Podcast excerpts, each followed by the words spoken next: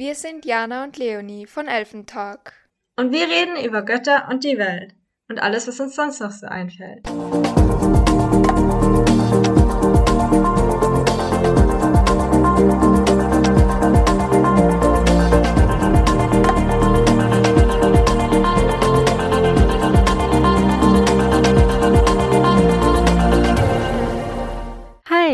Herzlich willkommen bei einer neuen Folge von Elfentag. Heute nur mit mir, Jana, weil Leonie kann leider aus persönlichen Gründen nicht mit mir aufnehmen. Es ist zwar super schade, aber wir haben trotzdem ausgemacht, dass ich jetzt das heute einfach übernehme.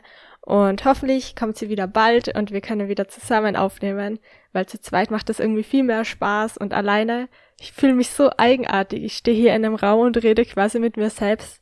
Und jetzt habe ich nicht mal Kopfhörer drinnen, wo ich die andere Person reden höre. Das ist quasi jetzt einfach ein Monolog von mir. Und ich dachte, ich mache heute einfach eine ganz entspannte Quatschfolge, einfach mal so in ein paar random Themen. Und natürlich darf ein Elfengast nicht fehlen, beziehungsweise ist mir aufgefallen, Elfengast kann man ja auch gendern, deswegen Elfengästin. Das haben wir ja in den ersten Folgen irgendwie nicht überrissen. Und genau, deswegen jetzt eine kleine Korrektur. Und wir starten die Folge mit unserer Elfengästin der Woche.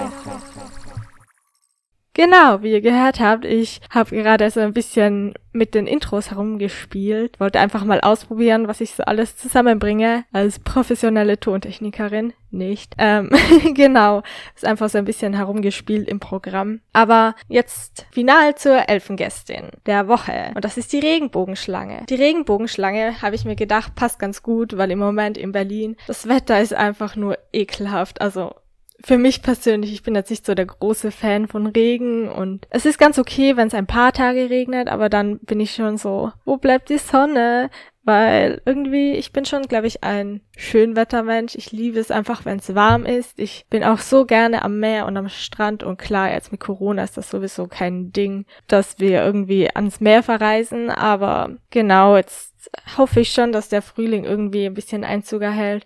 Und ab und zu kommt ja schon die Sonne durch und dann merke ich auch, wie warm es plötzlich ist. Aber die meiste Zeit ist es halt wirklich ziemlich kühl und jetzt eben die ganze Zeit Regen. Es hat auch die letzten Tage oft gewittert. Und deswegen dachte ich, eine Regenbogenschlange passt da eigentlich ganz gut zur Wettersituation. Und die Regenbogenschlange stammt eigentlich gar nicht aus dem deutschsprachigen Raum, sondern entstammt der australischen Mythologie. Und sie wird auch Schöpferin von Flüssen und Bergen genannt. Sie sorgt für ausreichend Regen und verschönert manchmal die Welt mit einem Regenbogen. Und das finde ich richtig süß irgendwie, da so eine Mythologie äh, rundherum gestalten. Bei uns sagt man ja manchmal, dass am Ende vom Regenbogen so ein Goldtopf steht. Ich weiß nicht, ob das so allgemein verbreitet ist. Wahrscheinlich schon. Ich habe das auch, wie ich im Kindergarten immer mit meiner Mama hin und her gegangen bin. Da war nämlich so in Gehweite. Ähm, hat sie mir immer auf dem Weg eben so kleine Geschichten erzählt von Regenbogen und da war sie richtig kreativ. Also Props Props an meine Mama, falls sie zuhört. Ich bin mir da nie ganz sicher, ob sie den Podcast hört oder nicht. Aber falls du es hörst, die Geschichten, die waren richtig cool. Und genau, in der australischen Mythologie kommt das Wesen eben auch vor und sie sind sich aufgrund des Aussehens nicht ganz einig. Manche sagen, dass die Kopfform einer Schlange ähnelt. Manche sind eher der Meinung, dass es einen drachenförmigen Kopf hat. Und es ist aber immer so, dass es gebogene Schlangenzähne besitzt und glänzende regenbogenfarbige Schuppen. Das sagt wahrscheinlich eh der Name Regenbogenschlange aus. Und es lebt im Ozean oder in verschiedenen Flüssen, oder Gewässern, unter der Erde, in Teichen. Und wenn es Regen braucht, dann kämpft sie sich quasi an die Oberfläche. Ich sage jetzt einfach sie. Ich stelle mir die Regenbogenschlange irgendwie weiblich vor. ich weiß auch nicht warum. Auf jeden Fall gehört zu den Besonderheiten der Regenbogenschlange auch, dass sie für Regen sorgt und eine fruchtbare Natur was natürlich irgendwie Hand in Hand geht, weil wenn es regnet, wird der Boden befeuchtet und dann wachsen ganz viele Pflanzen. An guten Tagen kann die Regenbogenschlange auch die Zukunft vorhersagen und die verschiedene Krankheiten heilen, was eigentlich auch ganz coole Eigenschaften sind, würde ich sagen. Und die Ureinwohner Australiens gehen davon aus, dass die Regenbogenschlange in der Traumzeit, als die Welt erschaffen wurde, die australische Landschaft geformt hat. Das heißt, die spielt eigentlich in der australischen Mythologie eine riesen, riesengroße Rolle. Und ich bin immer wieder schockiert, wie wenig ich eigentlich über andere Kulturen und deren Mythologie weiß. Deswegen ist das richtig cool. Dass wir hier jede Woche einen anderen Elfengast haben und mal sehen, wer es dann nächste Woche ist, weil ich denke, das reicht jetzt erstmal. Man kann sich da natürlich total tief reinlesen, aber manchmal habe ich das Gefühl, wenn ich so vor mich hinbrabbel, dass es dann irgendwann langweilig wird und die Leute ein bisschen abschweifen. Aber der Podcast ist ja auch irgendwie dafür da, einfach mal ein bisschen zu sprechen und ich merke auch, ich glaube, ich rede gerade wieder mal viel zu schnell. Es ist so eine kleine blöde Angewohnheit von mir, dass ich dann einfach so ein bisschen hektisch werde, wenn ich merke, ich muss irgendetwas vortragen. Obwohl es mir irgendwie im Podcast ein bisschen leichter fällt, vielleicht auch, weil ich niemanden vor mir sitzen habe, der mich anstarrt. Aber wie auch immer, genau, das war unser heutiger Elfengast. Elfengästin. Und dann haben wir noch eine Kategorie letzte Woche eingeführt und das ist der der Zauber der Woche. Yes, der Zauber der Woche. Um ehrlich zu sein, ich habe mir diese Woche gar nicht so krass Gedanken gemacht, was mein Zauber der Woche ist. Aber ich bin vor ein paar Tagen über einen Song gestolpert und zwar mit Musikvideo von, ich glaube, sie heißt Sylvie Carlson. Auf jeden Fall hat sie auch einen Podcast, den ich richtig, richtig gerne höre. Und das ist jetzt überhaupt keine Werbung oder sonst was an der Stelle. Aber die hat eben so einen Song rausgebracht, der auch so mit Body Positivity und dem Ganzen zusammenhängt. Und das finde ich richtig cool umgesetzt. Also wie sie das gemacht hat. Und sie spricht ja auch und thematisiert ganz viele solche wichtigen Themen auf ihrem Kanal auf YouTube. Und deswegen kleiner Shoutout an sie, auch wenn sie das wahrscheinlich nie hören wird. Aber das war so mein kleiner Zauber der Woche, weil ich mir gedacht habe, das hat sie richtig cool umgesetzt. Und es hat mich richtig gefreut, dass so unter Anführungszeichen große YouTuberInnen auch manchmal solche Themen einen Raum geben und dort ein bisschen darüber sprechen, weil ich das einfach so wichtig finde. Und genau. Das war mein kleiner Zauber der Woche. Leider kann ich den jetzt nicht weiter mit irgendwem besprechen, weil wie gesagt, ich nehme hier alleine auf. Aber ist auch nicht so schlimm. Ich kann eh manchmal quatschen wie ein Wasserfall. Manchmal kommt man ja vom einen Thema ins andere. Und jetzt habe ich gedacht, ich mache einfach so ein bisschen chillig ein paar Zufallsthemen, die ich hier jetzt auf meinem Laptop einfach vor mir ziehen werde und einfach mal schauen, ob ich da ein bisschen was dazu erzählen kann, weil ich mir gedacht habe, oh, ich weiß nicht. Ich habe mir zuerst gedacht, ich mache ein Thema für heute, also so wie unsere Themenfolgen. Aber ich finde, bei Themenfolgen ist es halt cooler, wenn man mit einer anderen Person spricht, weil dann kann man sich so ein bisschen austauschen, dann entsteht ein Dialog und so ganz alleine ist es halt dann ein bisschen trocken und ich habe das Gefühl, es wird dann so ein bisschen langweilig, wenn nur eine Person redet. Aber es gibt ja ganz viele diverse Plattformen, wo man einfach ein paar Themen ziehen kann und ich darüber quatschen kann. Das ist vielleicht eh ganz gut, weil in der Uni ist gerade total viel zu machen und mein Kopf ist sowieso wieder voll und da schlägt wieder so ein bisschen der Perfektionismus durch, weil ich immer alles voll gut machen will, auch wenn es jetzt nicht wirklich möglich ist und viele Sachen jetzt auch gerade mit Corona nicht so hinhauen, wie ich sie gerne haben wollte, wollen würde. Und deswegen kommen hier jetzt einfach ein paar gechillte Themen von einem Themengenerator meiner Wahl. Okay, das erste Thema, das hier irgendwie kommt, das ist Blood. Also irgendwie sind da alle Wörter auf Englisch, aber wir können ja alle ein bisschen Englisch, deswegen it's all good. Genau, das kann ich zu Blut erzählen.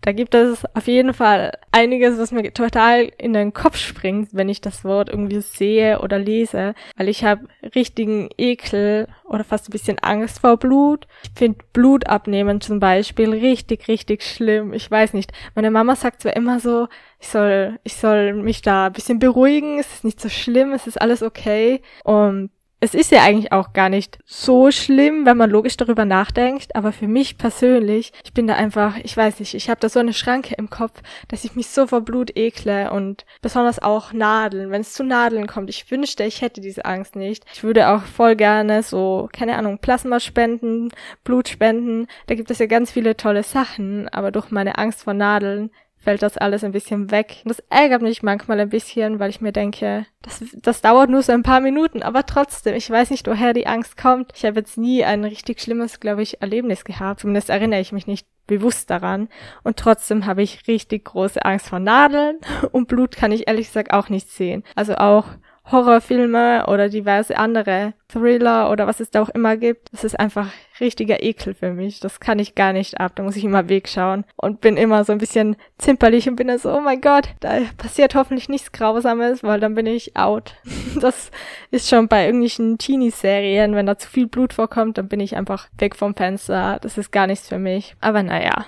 Auf jeden Fall, impfen oder so ist natürlich jetzt auch mit der Corona-Situation total, total wichtig. Und selbst wenn man Angst vor Nadeln hat, muss man da halt einfach die Zähne zusammenbeißen. Und ich hoffe einfach, dass das genug Menschen machen, dass endlich die Situation sich ein bisschen bessert. Aber ich will jetzt auch gar nicht so deep reinkommen, weil das ja ein riesengroßes Thema ist, jetzt gerade mit dem Impfen. Und ja, will ich auch gar kein Fass irgendwie aufmachen. Besonders, weil ich, wie gesagt, meine Meinung habe und es gibt viele Leute, die eine andere Meinung haben. Und oft kann man da ja auch gar nicht einen guten Diskurs führen, wenn jemand festgefahren auf irgendetwas ist. Deswegen, ich lasse das jetzt einfach mal so stehen und ziehe das nächste Thema. Okay, das nächste Thema, da steht zum Beispiel Art. Art, also Kunst. Und ich dachte mir, das ist vielleicht auch sowieso ganz betreffend gerade, weil gerade wenn es so düster und regnerisch draußen ist, habe ich oft so Phasen, wo meine Kreativität überhaupt nicht in die Gänge kommt. Bei mir hat das immer mehrere Faktoren. Zum ersten ist es Stress, dann ist es irgendwie das Wetter irgendwie lustigerweise, wo ich das Gefühl habe, sobald es wärmer wird, fühle ich mich auch mehr kreativ. Ich weiß nicht genau, an was es liegt. Vielleicht ist es einfach, weil ich wirklich so ein Sommermensch bin und so ein Fan von gutem Wetter, dass dann plötzlich auch meine Kreativität in mir aufblüht. Aber im Moment fühle ich mich halt schon so ein bisschen trapped, auch mit der Uni-Arbeit, weil einfach so viel zu tun ist und ich dann oft das Gefühl habe, Hilfe, wie soll ich denn da jetzt irgendetwas frei Kreatives produzieren? Und wir haben ja sogar lustigerweise in unserem Podcast schon eine Folge über Kreativität aufgenommen. Das ist unsere erste Folge. Das ist auch immer lustig, weil der Podcast ist ja auch ein kreatives Projekt von uns beiden und unser kleines Baby und es hört sich immer so witzig an, wenn man dann so die erste Folge oder so anhört und sich dann denkt so, oh Gott, wie viele, wie viele Fehler in einem Satz kann man eigentlich einbauen? Und oft merke ich dann, dass ich auch im künstlerischen Bereich so streng mit mir bin. Und andere Leute sagen, das ist ihnen gar nicht so aufgefallen. Klar, manchmal komme ich nicht zum Punkt, aber das ist jetzt auch, das ist einfach so etwas, an was, an dem ich, das ist auch etwas, an dem ich einfach arbeiten kann. Und mich verbessern kann. Und klar kann man von Anfang an nicht alles perfekt machen, deswegen muss man da auch reinkommen und gerade mit frei sprechen, das ist ja auch einfach gar nicht so einfach, besonders wenn es eine längere Zeit ist, an der man dann quasi einen Vortrag hält oder sonst etwas, verwenden halt viele Menschen auch irgendwelche Füllwörter oder sonstiges. Und oft denke ich mir, wir sollten alle nicht so streng zu uns sein und dann würde unsere Kreativität, unser künstlerisches Empfinden vielleicht einfach ein bisschen mehr aufblühen. Und es ist auch super wichtig, finde ich, dass man sich mit anderen austauscht und im Austausch bleibt und sich immer weiter fortbildet, aber halt den Anspruch so an Perfektion, den muss man einfach ablegen, weil Perfektion gibt es sowieso nicht und man kann sich immer verbessern. Das ist ja das Schöne, weil wenn man sich nicht verbessern kann, was ist überhaupt der Sinn daran, etwas zu erschaffen? So, mich treibt das halt total an, wenn ich weiß, ich kann mich verbessern und ich kann noch so viel lernen. Und selbst die größten Künstler und Künstlerinnen können noch etwas lernen. Und das ist ja auch quasi ein lebenslanger Prozess. Und das ist richtig schön. Und deswegen ist es auch richtig cool, wenn so viele neue Dinge entstehen. Ich denke auch, Kunst ist so voll im Auge des Betrachters. Die einen meinen, das ist mega künstlerisch, die anderen sagen, hey, was ist daran Kunst? Das, das ist zum Beispiel nur eine blaue Fläche auf einem Gemälde, das um mehrere tausend Euro verkauft wird oder Millionen oder was auch immer. Und das ist eben voll Ansichtssache. Von dem her ist es total unsinnig, sich selbst für irgendetwas so niederzumachen, nur weil man das Gefühl hat, es ist nicht perfekt, weil vielleicht für andere ist genau diese Unperfektheit das, was sie sehen wollen und was sie inspiriert und wo man auch merkt, die anderen Menschen sind auch irgendwie nicht so wie sie vielleicht im Internet erscheinen. Das fällt mir auch oft auf, weil das Internet ist ja auch voller KünstlerInnen, weil gerade mit den sozialen Medien oder so geben sich halt viele als perfekt aus und ich weiß jetzt nicht, ob man die direkt als KünstlerInnen bezeichnen kann oder ob die einfach ich weiß nicht. Es ist ein schwieriges Thema, weil viele bezeichnen sich ja immer so als Content CreatorInnen und von der Außenwelt ist es halt oft schwierig zu sehen, wie viel Arbeit da dahinter steckt, wie viel Herzblut oft hintersteckt. Klar, es gibt auch Ausnahmen, die einfach nur etwas machen, um Fame zu werden, um Berühmtheit abzustauben. Aber ich denke mir, da steckt auch Kreativität dahinter. Es ist auch eine Art von Kunst oder die Kunst in der heutigen modernen Welt zu verbreiten. Weil Bildhauerei oder Malerei, die waren vielleicht vor 100, 200, 300, 400 Jahren so the top thing, weil es halt nichts anderes gegeben hat. Und heutzutage gibt es halt so viele andere Medien, digital besonders auch. Ich bin jetzt auch so ein bisschen im Thema mit äh, Grafikdesign und digitales Zeichnen. Und ich finde das auch richtig spannend. Und da gibt es ja auch ganz krasse Künstler. Und für mich ist einfach Kunst alles, wo ein Mensch dahinter steckt, der einfach die Ambition hat, sich zu verbessern und etwas an die Welt rauszugeben. Und ich denke, das ist das, was für mich Kunst so ein bisschen definiert, dass man an die Welt etwas weitergeben will. Und auf dem Weg befinde ich mich auch noch gerade. Ich weiß noch nicht genau, in welche Richtung es geht, aber ich weiß, dass irgendwie mein Herz voll dahinter steht, hinter dem, was ich gerade mache und hoffe, dass ich da so Schritt für Schritt einfach meinen Weg gehen werde und gehen kann. Genau. Das war jetzt erstmal alles zu diesem Thema, bevor ich mich da jetzt noch weiter verrenne und alle anderen sich denken, oh Gott, sie redet nur um das gleiche Thema herum und kommt nicht zum Punkt. Deswegen ziehen wir jetzt ein neues Thema. Oh, okay. Da steht Unsterblichkeit. Ich frage mich oft, vielleicht passt das eh ganz gut zum Podcast, der Elfentalk heißt, weil wir ja auch immer wieder über Fabelwesen und magische Gegebenheiten reden. Da passt ja Unsterblichkeit auch ein bisschen rein. Es gibt ja zum Beispiel Vampire, glaube ich. Es gibt ja auch ganz viele Bücher, die sich um Unsterblichkeit drehen. Und ich muss sagen, ich habe ja, glaube ich, in der ersten Folge oder irgendwann habe ich erzählt, war das in der ersten Folge? Nein, das war in der Persönlichkeitsfolge, genau. Da habe ich ja erzählt, dass ich gerade Aragon als Hörbuch lese. Jetzt komme ich wieder darauf zurück.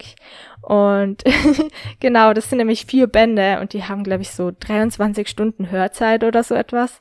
Ich bin jetzt eh fast fertig mit dem letzten, da fehlen mir noch so sechs Stunden oder so, aber die sind easy weg irgendwie, bevor mein Abo wieder erneuert wird. Deswegen spare ich mir das so ein bisschen auf um dann immer ein bisschen Hörinput zu haben. Aber dort geht es auch irgendwie so ein bisschen um das Thema unsterblich sein, beziehungsweise ein verlängertes Leben zu haben, weil als Drachenreiter oder Drachenreiterin haben die Personen dort ein verlängertes Leben und auch da sind ja auch so Elfen und andere Fabelgestalten, die einfach viel länger leben als der normale Mensch, unter Anführungszeichen, außer sie werden jetzt irgendwie zufälligerweise getötet was in dem Buch auch immer wieder vorkam, von dem her gar nicht so untypisch ist. Aber da frage ich mich schon, was ist die Faszination von uns Menschen, unsterblich zu sein?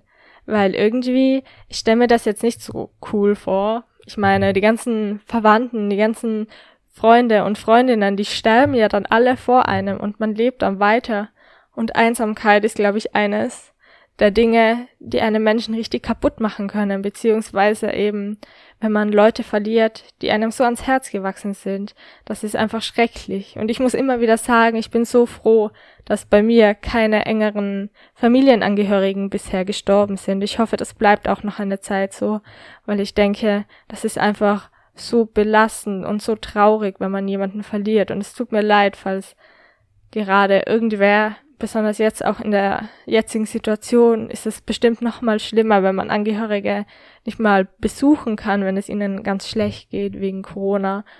Und das, also das ist absolut grausam irgendwie. Oder ich stelle mir das richtig traurig vor. Und deswegen frage ich mich immer, warum ist Unsterblichkeit so ein großes Thema? Klar, irgendwie ist da bei mir auch so ein kleiner Interessensfunke vorhanden, dass ich gerne wissen würde, was in der Zukunft so passiert, was dort irgendwie erfunden werden wird, was ist mit, was mit der Menschheit generell passiert, gerade jetzt auch so Thema Klimawandel und den ganzen grausamen Dingen, die passieren, wo wir das Gefühl haben, die Welt wird eh bald irgendwie untergehen, wenn wir so weitermachen, wie wir jetzt gerade fahren. Da frage ich mich, was wird in der Zukunft wirklich vorhergehen? Und ich würde das so gerne wissen, aber ich würde nicht so lange leben. Also ich würde jetzt nicht sagen, ich würde jetzt gerne noch 300 Jahre länger leben, um das mitzuerleben, sondern ich würde lieber so eine kurze Zeitreise machen. Ich weiß, das ist sowieso alles ein bisschen äh, abgespaced und das wird sowieso nicht passieren, aber wenn es möglich wäre, ich fände es schon ganz interessant, so, keine Ahnung, 500 Jahre von jetzt einfach mal in die Zukunft zu reisen und zu sehen, was passiert, wie verändert sich alles und was wird vielleicht auch erfunden werden, weil oft kommt mir vor, die Entwicklung geht einfach so schnell voran. Ich erinnere mich noch, wie ich irgendwie von der von der Grundschule auf die Unterstufe gewechselt bin, aufs Gymnasium, da gab es dann plötzlich die ersten Touchscreen-Handys und damals war das jetzt noch so richtig mindblowing und ich kann mich erinnern, ich habe mit, glaube ich, zwölf oder dreizehn mein erstes Handy bekommen und erst viel später dann mein Internet. Nee, ich glaube, das war elf oder zwölf. Ach, ist ja egal. Auf jeden Fall, irgendwann in der Unterstufe habe ich mein Handy bekommen mein erstes und das war ein Touchscreen-Handy und das war so eine total neue Erfindung und die waren auch noch richtig schlecht. Also teilweise konnte man da auf dem Bildschirm herumtippen und es hat einfach nicht reagiert und man war so, bitte, bitte, funktionier doch einfach. Aber es war trotzdem richtig cooler Shit, wenn man da so ein Handy hatte.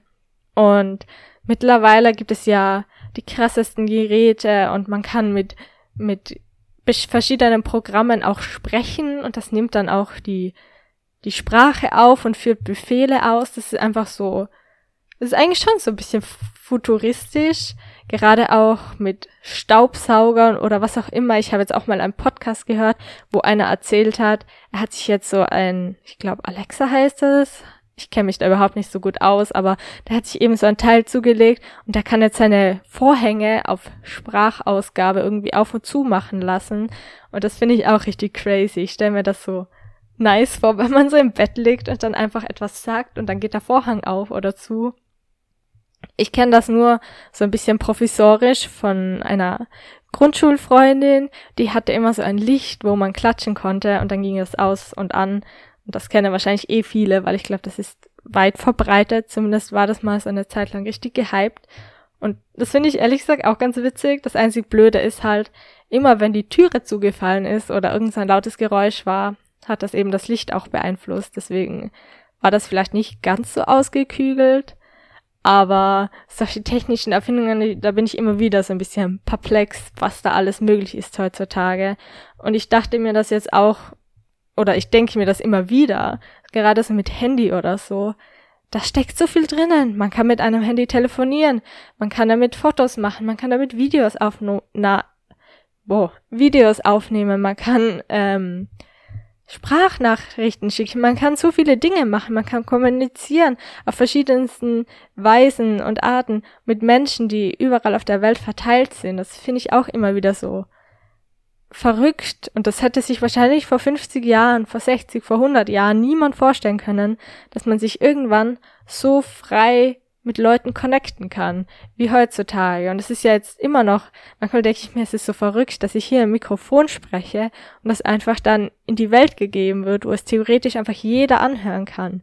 Und selbst wenn wir momentan nicht der allergrößte, berühmteste Podcast sind und wir das ja jetzt einfach nur als unser kleines Projekt gestartet haben, denke ich, es ist einfach so krass, dass wir als quasi Laien, als Leute, die keine Ahnung von Tontechnik haben, sich dann mit zum Beispiel YouTube-Tutorials irgendwelche Schnittprogramme beibringen können. Ich habe mir auch, äh, bevor meinem Fotografiestudium, habe ich auch begonnen, mich mit Bildbearbeitung zu beschäftigen und habe dann quasi eigentlich alle Skills rund um die Kamera und Bildbearbeitung selbst beigebracht. Und das war eigentlich auch richtig cool, weil, wie ich dann mein Studium angefangen habe, habe ich schon gemerkt, es ist ganz gut, dass ich mir da schon ein bisschen was angeeignet hatte vorher, weil das ging so schnell los und ich habe das Gefühl, ich wäre total überfordert gewesen, wenn ich gar keinen Plan gehabt hätte. Weil ich denke auch oft, dass Leute, die etwas unterrichten und die schon voll deep in einem Thema drinnen sind, die merken vielleicht auch gar nicht mehr, dass es vielleicht für Leute, die das erste Mal quasi mit Kameratechnik oder sonst etwas konfrontiert werden, dass die noch keine Ahnung von irgendetwas haben und auch die Basics nicht wissen. So Begriffe wie Blende oder Belichtungszeit oder so, das ist halt, das sind so Basics, die als Fotografin quasi irgendwann total logisch sind. und am Anfang aber so kompliziert wirken mit den ganzen Zahlen und Buchstaben. Man denkt sich nur so, Hilfe, wohin mit mir? Und das dachte ich mir am Anfang auch, aber dann finde ich es so cool, dass man sich heutzutage so viele Dinge beibringen kann. Und das wäre eben auch spannend zu wissen, wie das jetzt in 100 Jahren mal aussehen wird. Vielleicht gibt es bis dahin auch gar keine Kameras mehr, wer weiß. Weil irgendwie, ich glaube, es war bei, bei so einem Essensverabredung vor, vor einiger Zeit, sicher schon zwei Jahre oder so her. Mit Corona vergeht ja die Zeit sowieso richtig eigenartig. Ich habe gar kein Zeitgefühl mehr. Aber vor Corona, irgendwann, da hatte ich, glaube ich, sogar noch zu Hause. Nein, das stimmt gar nicht. Da hatte ich, glaube ich, gerade so zwei Semester Fotografiestudium hinter mir. Und da haben wir uns mal getroffen und da war eben einer in der Runde, der gemeint hat, dass es irgendwann vielleicht auch gar keine Kameras mehr geben wird, sondern irgendwie eine ganz andere Technik erfunden wird, die ganz flach, klein und handlich ist, weil große Kameras sind ja oft schon ein bisschen sperrig. Und das finde ich eben auch total spannend, was sich da alles entwickeln wird. Und ja, mal sehen. Vielleicht erlebe ich ja auch noch irgendetwas mit. Ich bin ja erst 21, da kann sich ja auch noch viel tun, bis ich dann quasi hoffentlich ins Oma-Alter irgendwann komme. Und dann sieht man eh, was noch alles passieren wird. Okay, dann kommen wir jetzt zu unserem nächsten Thema und da steht zum Beispiel Kindheit. Über meine Kindheit kann ich gerne ein bisschen quatschen. Ich muss sagen, ich war total gerne im Freien. Ich hatte eine sehr schöne Kindheit, muss ich jetzt mal ganz vorne hinweg sagen. Gerade so das Kindergartenalter, das habe ich so positiv abgespeichert. Da war einfach alles noch so gute, heile, schöne Welt. Ich war glaube ich, schon ein ziemlich lebensfrohes Kind. Ich weiß auch, dass meine Eltern mir immer erzählen, ich war total ruhig und gelassen und konnte auch bei langen Essensdates oder so am Tisch, Tisch am, oh, am Tisch sitzen bleiben. Manchmal habe ich so einen Zungentwist. da, da kommen die Wörter nicht so raus, wie ich sie gerne hätte. Genau, da war ich bei Essensdates immer eigentlich ein ganz ruhiges kleines Kind. Und ich muss sagen, ich habe den Kindergarten zum Beispiel total positiv abgespeichert. Ich war so gerne im Kindergarten. Ich kann mich auch erinnern, da habe ich dann meine erste richtige Freundin kennengelernt, die jetzt nicht von den Freunden von meinen Eltern mit, also die Freunde von meinen Eltern hatten teilweise auch Kinder und dann war es irgendwie klar, dass man sich da immer wieder getroffen hat und das waren ja dann quasi so, ich will jetzt nicht sagen Zwangsfreundschaften, aber halt so Freundschaften, die sich dadurch ergeben haben, nicht weil man sich so krass verstanden hat, sondern weil die Eltern sich halt dauernd getroffen haben, das waren die einzig anderen Kinder, die man irgendwie vor dem Kindergarten gesehen hat. Und im Kindergarten hat man ja dann die Chance, selbstständig sich mit Leuten zu connecten und vernetzen und oh Gott, das klingt wie so eine Businessfrau, wie so ein Businesskinder, Businesskinder, äh, Businesskind? Ja, egal. Ähm, das klingt eigenartig. Aber ich meine halt, man konnte in dem Alter dann selbstständig Freundschaften schließen beginnen. Und das ist eigentlich auch richtig faszinierend, dass selbst im Alter von, ich weiß nicht, wie alt ist man da, fünf, sechs Jahre und dort knüpft man dann plötzlich Freundschaften mit wildfremden anderen Kindern und ich wusste, äh, ich wusste am Anfang, glaube ich, auch gar nicht so, wie ich damit umgehen soll. Und wir hatten da auch immer so eine kleine Pausenecke, Jausenecke. Und es war so spannend, weil dort isst man dann halt immer zum Essen hin, besonders auch, da waren Leute, die erst im Kindergarten quasi gefrühstückt haben. Das war auch so etwas Neues für mich, weil bis zu dem Zeitpunkt ich kann mich noch erinnern, ich war so fasziniert, weil bis zu dem Zeitpunkt dachte ich, das Leben, den Ablauf, den Tagesablauf, den ich habe, der ist so voll normal, den führen alle Menschen. Und plötzlich komme ich in den Kindergarten und merke zum Beispiel, es gibt Kinder, die erst im Kindergarten dann ihr Frühstück irgendwie am Vormittag zu sich nehmen, weil die einfach einen anderen Tagesrhythmus gewohnt sind. Und für mich war das halt immer schon so, in der Früh brauche ich mein Frühstück, bevor ich das Haus verlasse. Das ist bis heute so. Ich habe das Gefühl, mein Gehirn arbeitet einfach gar nicht. Mein Kreislauf macht auch nicht mit, bevor ich nicht etwas gegessen habe. Und deswegen war ich da am Anfang so, oh Gott, es gibt ja noch etwas anderes außerhalb meiner kleinen süßen Bubble zu Hause. Und eben, wie gesagt, am Anfang vom Podcast habe ich ja schon erzählt, am Weg zum Kindergarten und zurück, da hat meine Mama mir immer richtig coole Geschichten erzählt. Und dann kam auch die Zeit, wo ich meine erste Kindergartenfreundin gefunden habe. Und die, die war lustigerweise, ist die, glaube ich, eine, oder was heißt glaube ich, die ist eine Straße über mir zu Hause gewesen. Das heißt, die war richtig close und die hatten auch einen richtig süßen Hund, der war richtig flauschig. Und ähm, mit der habe ich mich recht gut verstanden. Die war auch ein bisschen crazy drauf. Aber das war eben eine total schöne Zeit, äh, Freundschaft und Zeit mit ihr zu dem Zeitpunkt. Und wir hatten da auch so einen Garten beim Kindergarten dabei, wo wir immer so, das war richtig strange, so im Nachhinein daran zu denken, aber wir hatten da so Pferdegeschirr, so Lederbänder, die man sich irgendwie so wie so ein Hundegeschirr oder Pferdegeschirr anschnallen konnte. Und dann hat einer so die Zügel in der Hand gehabt und hat man immer Pferd gespielt. Und das war so mein Lieblingsspiel irgendwie im Freien. Ich war ja auch total Pferdeobsessed. Ich finde Pferde bis heute noch richtig schöne und coole Tiere. Und meine Schwester ist ja auch passionierte Reiterin. Und genau, das war eben so mein Lieblingsspiel im Kindergarten. Und dann haben wir eben ganz viel auch außerhalb vom Kindergarten zusammen gemacht. Das war auch ein prägendes Erlebnis in meiner Kindheit, war auch der Moment, wo mein Bruder die Garage, also wir haben da so eine Garage, die kann man so ausziehen, um quasi die Garage zu öffnen. Das ist richtig ich weiß nicht genau, wie man das beschreibt, aber es ist halt so eine richtig große Garagentür, die man so nach oben hinschiebt. Und diese Garagentür ist meinem kleinen Bruder, der ist zwei Jahre jünger als ich, auf den Kopf irgendwie, ich weiß auch nicht genau wie, aber ich weiß, dass ich damals mit dieser besagten Freundin im Garten war und unsere Garage war direkt neben dem Garten und wir haben das dann halt gesehen und mein Bruder hat sich dann eben die Garagentür irgendwie auf den Kopf fallen lassen und war dann richtig blutig und hatte da auch einen riesengroßen Cut. Zumindest war es zu dem Zeitpunkt für mich ein riesengroßer Cut. Im Nachhinein weiß ich gar nicht, wie dramatisch das dann wirklich war.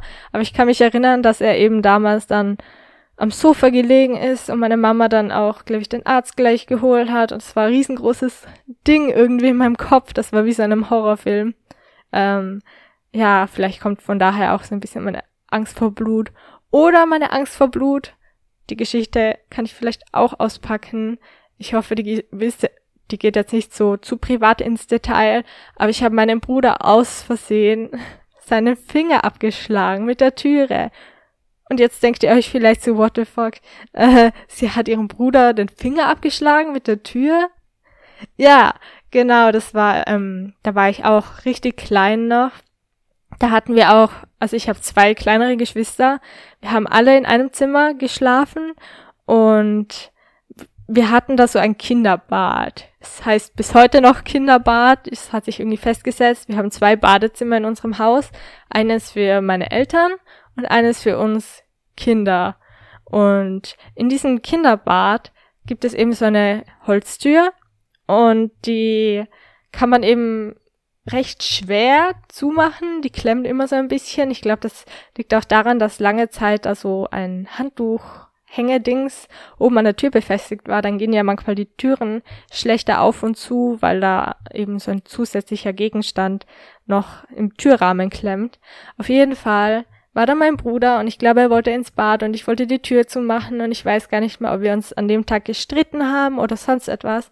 Ich habe einfach mit voller Wucht die Türe zugemacht und sein Finger, ich glaube, es ist, ja, egal, ähm, sein Finger war auf jeden Fall im Türrahmen zwischen der Tür und die Tür ist dann direkt auf dem Finger und dann ist der Finger einfach durch die Wucht von der Türe abgefallen. Der war dann ab und er hat geblutet. Und mein Bruder hat aber nicht, glaube ich, laut geschrien, sondern der ist einfach so durchs Haus gewandt, hat überall Blut verteilt. Meine Eltern haben das irgendwie recht schnell, glaube ich, gemerkt und sind dann klarerweise total im Panikmodus irgendwie verfallen, beziehungsweise ich glaube, die haben das eh ganz gut gemacht. So innerlich wahrscheinlich Panik und äußerlich, oh Gott, wir müssen handeln. Da ist gerade was richtig Schlimmes passiert. Und dann sind sie gleich ins Krankenhaus und haben da seinen Finger irgendwie gekühlt mit irgendwelchen Tiefkühlpackungen. Oh Gott, das ist richtig ekelhaft. Je jedes Mal, wenn ich die Geschichte irgendwie in meinem Kopf abspiele, da wird mir irgendwie ganz schlecht. Und ich kann mich erinnern, dass ich an dem Tag dann total verstört, weinend im Bett gelegen bin. Alle anderen sind durchs Haus gewuselt und ich war dann in meinem Bett und habe mich versteckt und habe nur mehr geweint, weil ich mir dachte, oh Gott, was habe ich jetzt gemacht? Jetzt habe ich meinem Bruder irgendwie voll wehgetan, ohne dass ich das bewusst wollte, weil das war einfach wirklich ein richtig ekelhafter Unfall.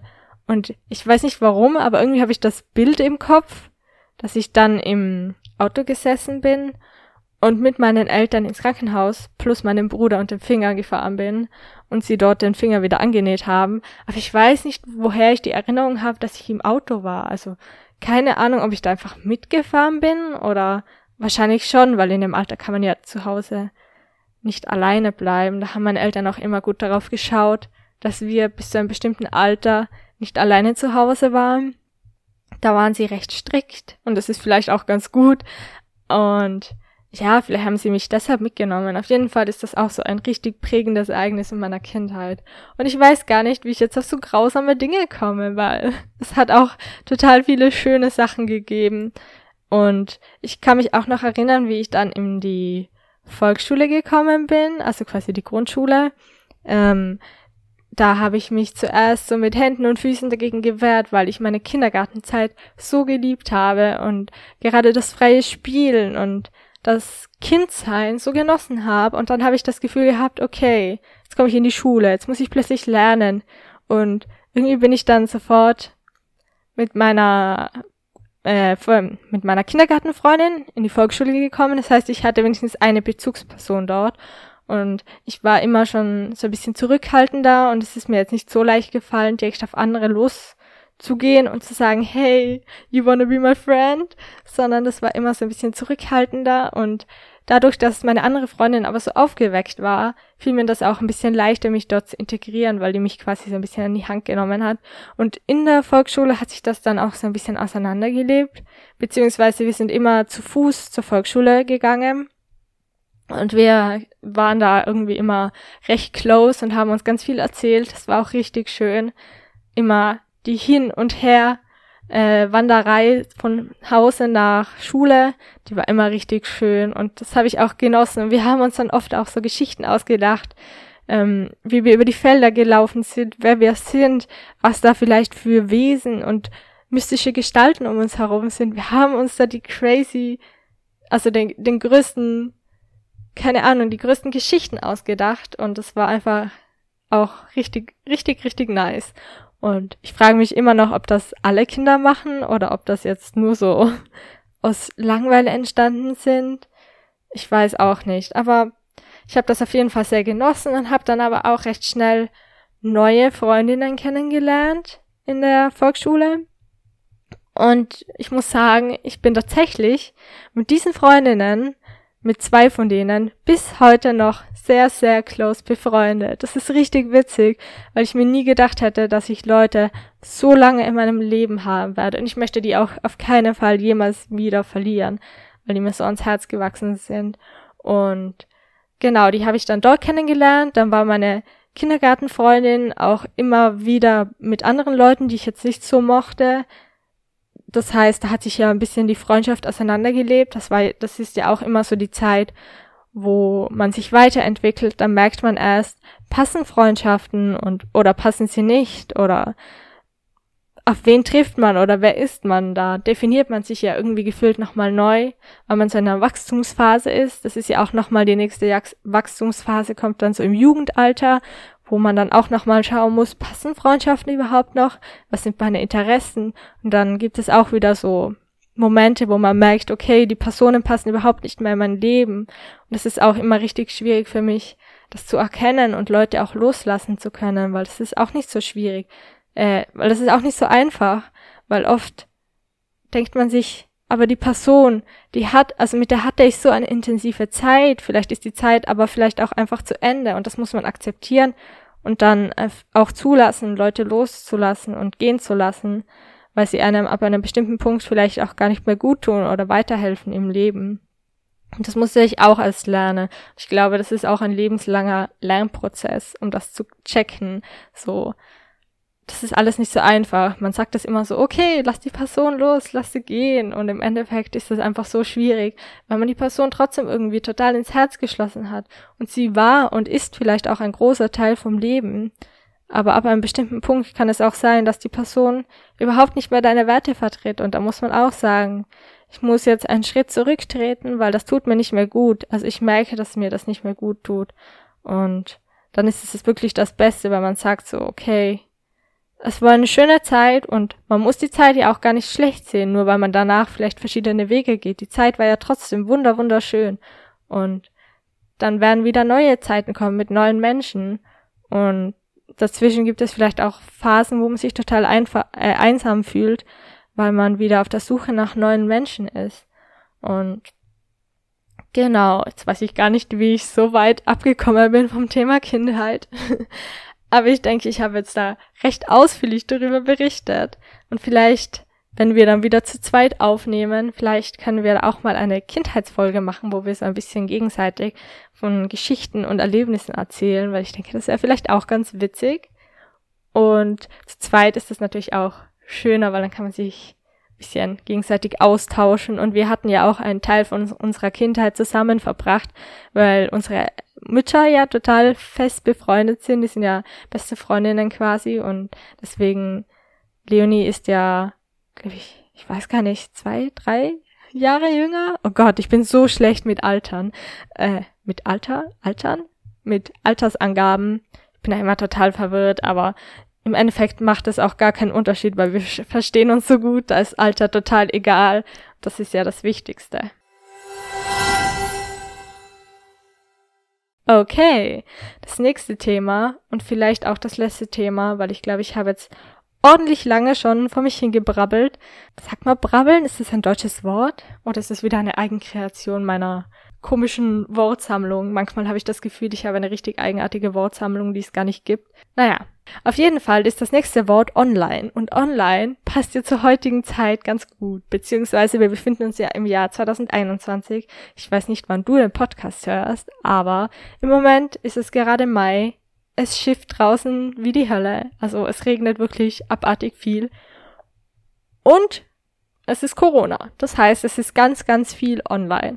Es sind Anmeldungen online für irgendwelche Testzentren.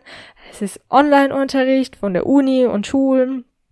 Es ist gefühlt die ganze Welt online, Online-Shopping, online alles. Und auf der einen Seite finde ich das richtig fein. Also ich bin ein großer Fan von Online-Shopping. Ich finde das so bequem. Man findet alles, was man braucht. Man findet gute Preisvergleiche. Man kann nachschauen, wenn man zwei Produkte hat, welches von denen die besseren Bewertungen hat. Ob das ein guteres, ob das ein gutes Preis-Leistungsverhältnis ist. Man kann das alles so schnell nachschauen. Man kann sich auch so gut weiterbilden. Wie gesagt, habe ich ja vorher schon erzählt mit der ganzen Kameratechnik oder so, dass ich mir das selbst beigebracht habe. Das Einzige, was ich halt mittlerweile auch so ein bisschen, was ein bisschen bedrückend und anstrengend ist, ist halt der ganze Online-Unterricht. Und das meine ich jetzt eigentlich gar nicht so generell, weil ich es nicht schlimm fände, wenn es so eine Mischform gäbe aus keine Ahnung, manche theoretischen Fächer können von mir aus gerne online bleiben. Das ist gar kein Problem. Da spart man sich auch manchmal Fahrwege. Aber ich denke mir halt, wir sind die ganze Zeit, es ist ja nicht nur ein paar Stunden, sondern es ist die ganze Zeit. Alles läuft von zu Hause.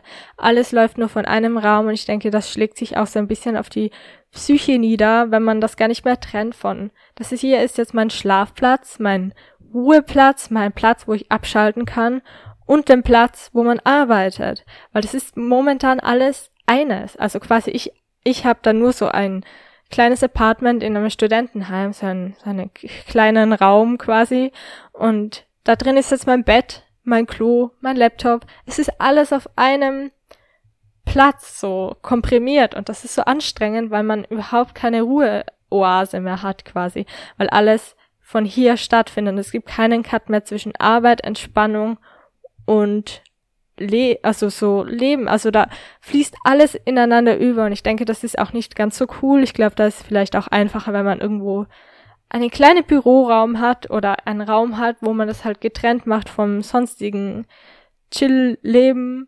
Ich weiß auch nicht. Vielleicht ist das auch nur mein, meine eigene Wahrnehmung, aber für mich ist es halt ganz wichtig, dass ich solche Sachen trenne, weil ich sonst oft gar nicht so abschalten kann, weil ich mir denke, okay, dann mache ich bis dort und dort. Also ich finde kein Ende. Ich sag zwar, ich arbeite bis zu dem und dem Zeitpunkt, dann nehme ich mir die Zeit frei, aber irgendwie habe ich dann das Gefühl, ich muss ja dann doch noch weitermachen oder ich könnte ja doch noch weitermachen.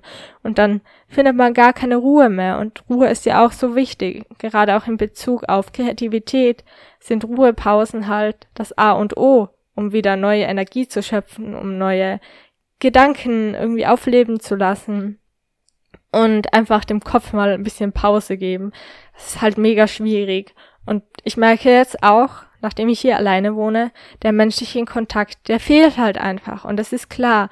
Es ist Pandemie und es wird geraten, dass man sich irgendwie zurückhält und jeder so quasi sein Leben möglichst isoliert lebt oder zumindest mit einem ganz engen Kreis an Bekanntschaften und ich denke mir, es ist aber so schwierig, weil gefühlt ich hier in Berlin, ich habe halt keine so tiefen Bekanntschaften bisher gemacht, weil es ist halt einfach schwierig, wenn alles online stattfindet, da wirklich viel Zeit mit Menschen zu verbringen, was vielleicht sonst im normalen, realen Leben viel einfacher ist, weil man sich halt ständig sieht und dann auch besser integrieren kann und die Menschen auch besser kennenlernt, weil sonst im Online-Unterricht, ich kenne das selbst, ich mache die Kamera ehrlich gesagt nicht gerne an. Es ist einfach so anstrengend, dann so von Leuten beäugt zu werden und dann auch noch reden und ah, das ist ganz, ganz unangenehm für mich. Und ich weiß ja trotzdem, ich kenne meine Menschen zum, also meine Menschen aus meinem Studiengang zum Glück eh ganz gut. Oder was heißt gut? Ich kenne sie halt ein Semester lang, wo wir ziemlich intensiv auch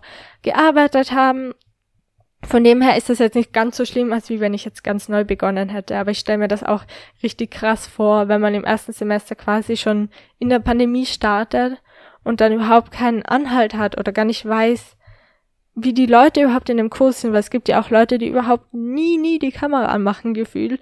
Und dann hat man nur so einen Namen oder Buchstaben vor sich stehen, so in Icons auf irgendwelchen Online-Portalen. Man weiß gar nicht, wer dahinter steckt oder wie die Personen ticken und ob man sich vielleicht mit denen total gut verstehen würde. Und man kann ja auch nicht mal sagen, okay, lass uns mal in ein Café setzen und zusammenarbeiten, weil Cafés haben zu und ja, es ist halt alles so es ist alles ein bisschen schwierig, würde ich sagen. Und ich glaube, das fühlen ganz viele. Und jetzt kommt auch so, ich weiß nicht, so ein bisschen Müdigkeit schleicht sich auch mit ein, weil man halt nicht weiß, wann das alles aufhört. Und klar, man hofft jetzt mit Impfungen und Co., dass das irgendwie ein bisschen besser wird. Aber um ehrlich zu sein, wir wissen es doch alle nicht. Wir wissen alle nicht, was passieren wird. Und ich bin einfach nur froh, dass jetzt mittlerweile meine Großeltern zum Beispiel alle geimpft sind und meine Mutter ist jetzt zum ersten Mal geimpft worden. Das heißt, es geht auf jeden Fall was voran, was mich auch glücklich macht, weil ich mir dann denke, vielleicht, vielleicht ist die Pandemie dann jetzt irgendwie bald vorbei. I don't know. So mein realistisches Gehirn sagt mir halt immer so, mach dir nicht zu viele Hoffnungen. Ich dachte mir am Anfang von der ganzen Pandemie so, ja gut, ich habe das nicht so krass ernst genommen, zumindest so Weißt du, das waren so die ersten ein, zwei Wochen. Da dachte ich mir so, okay, das dauert jetzt vielleicht einen Monat oder so. Nicht mal einen Monat. Ich dachte mir so, okay, in zwei Wochen und dann ciao, dann geht das Leben wieder weiter. Und mittlerweile ist es halt schon über ein Jahr her. Und es tut sich einfach gefühlt gar nichts. Also es fühlt sich einfach gleich an.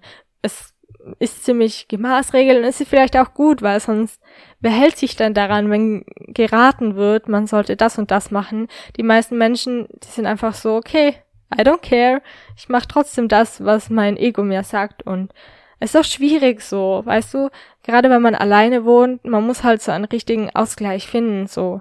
Wie viele Leute sehe ich? Wie mache ich das mit meinen Kontaktpersonen, gerade wenn ich in einer neuen Stadt vielleicht bin und dort halt keine Kontaktpersonen bisher habe, so.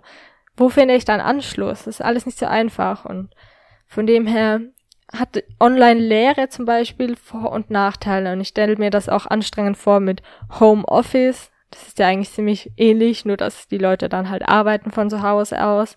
Ist halt auch belastend vielleicht für viele, die eine Familie haben und Kinder und dann muss man ja auch noch auf die Kinder aufpassen. Das stelle ich mir auch richtig schlimm vor.